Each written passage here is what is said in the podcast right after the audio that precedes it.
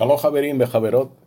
Este que les habla es Rafi González y quiero dejarle unas palabras en este Erev Shabbat, víspera de el Shabbat Hagadol. Este Shabbat Hagadol, a mi entender, es uno de los más importantes de la historia de nuestras vidas en este tiempo moderno.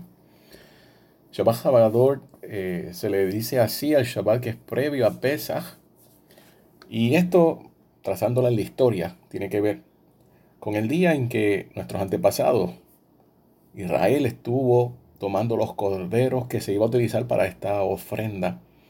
Cada familia ató su cordero al poste de la cama, le informó a los supervisores egipcios que ese cordero, básicamente la deidad de ellos, iba a ser ofrecido como un corbán ante Hashem. Eh, claro está, ellos no sabían que el Eterno iba a apaciguar o a detener que estos egipcios se levantaran en contra de nuestro pueblo.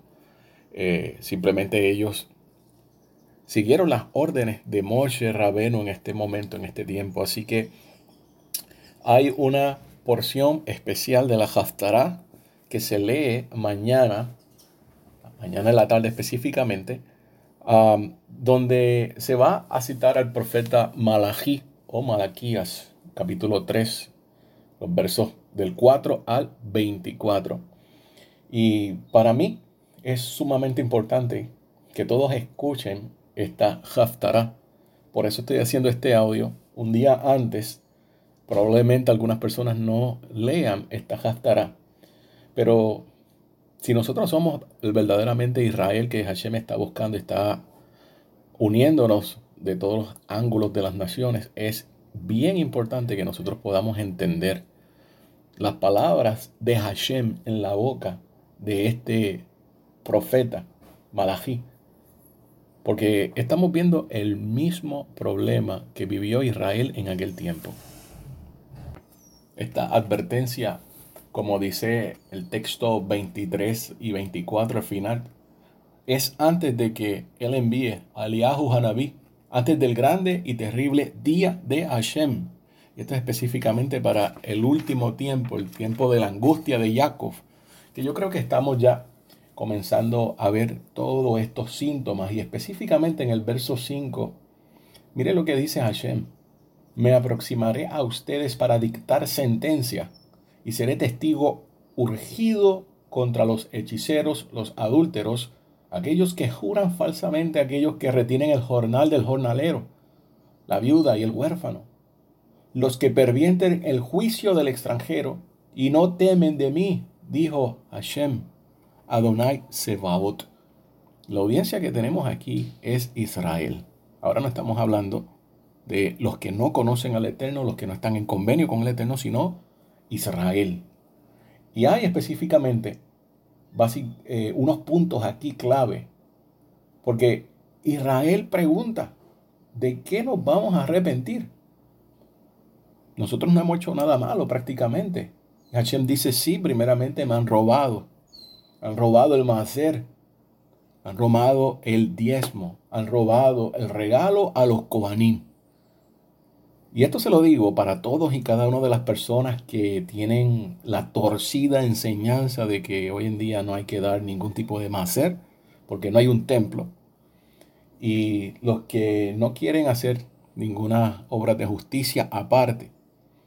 A los que tienen una doble vida dentro de las congregaciones del Todopoderoso, sean congregaciones que están haciendo transición, que todavía son cristianas, el, raíces hebreas, sean congregaciones mesiánicas, sean congregaciones o sinagogas del judaísmo nazareno, todas y cada una de ellas están metidas en este asunto. Todas las personas que dicen que amo al Eterno, yo amo al Eterno, pero brillan por su ausencia cuando llegan los tiempos de oración, cuando llegan los tiempos de ayuno, brillan por su ausencia cuando uno se da cuenta que no hay un compromiso genuino y siempre hay un pretexto, siempre hay una excusa. Este tiempo que nosotros estamos viviendo ahora mismo, esta pesa que se aproxima del 5780, entiendo que va a marcar los que están realmente con el Todopoderoso comprometidos, y no solamente de palabras, porque hay muchas personas que hablan mucho, pero no actúan. Y el testimonio que dan y sus frutos obviamente deja saber de que no están alineados realmente en la Torah de Hashem. Así que mire lo que él está diciendo, lo que dice el Eterno por medio de su profeta, me aproximaré a ustedes para dictar sentencia. Estamos esperando este Pesaj que es sumamente importante. ¿Y qué tal? ¿Qué tal? Si aquí comienza la salida de nosotros de este Egipto mundial. Y tenemos que quizás no estar 40 años dando vueltas por el mundo por el desierto, pero un corto desierto. Un tiempo corto de moverse por diferentes lugares que solamente el Eterno conoce y uno no sabe a, dónde ir, pero vamos a tener que seguir la nube del Todopoderoso, donde Él, sí en el desierto, nos va a hablar y va a estar con nosotros, nos va a proteger, etc. Quizás no sean como mencioné 40 años, pero un corto tiempo dando vueltas por diferentes lugares hasta que logremos por fin pisar Eretz Israel, la tierra prometida. Y sabemos que hay un grupo de personas que temen al Eterno, todas las cosas que están viendo y van a lograr salir. Pero también va a haber un grupo de personas que va a morir en esta travesía en el desierto por la infidelidad hacia el Todopoderoso, por la falta de emuná, de confianza en Él. Y van a ser solamente los que realmente prueben en esta etapa crucial, en el desierto, que son fieles a Hashem los que van a poder entrar a Eret Israel. Nosotros no sabemos cómo van a ocurrir todas estas cosas. Lo cierto es que sí están pasando, ya han comenzado. Estamos viviendo un tiempo que, aunque peligroso y asusta en algunas formas, si el Eterno ha permitido que todos y cada uno de nosotros lleguemos hasta aquí, y Él nos envió a vivir en este tiempo, es porque Él sabe que nosotros tenemos el potencial de poder vencer todas estas cosas que están viéndose, que aparentemente no tendrían un final feliz.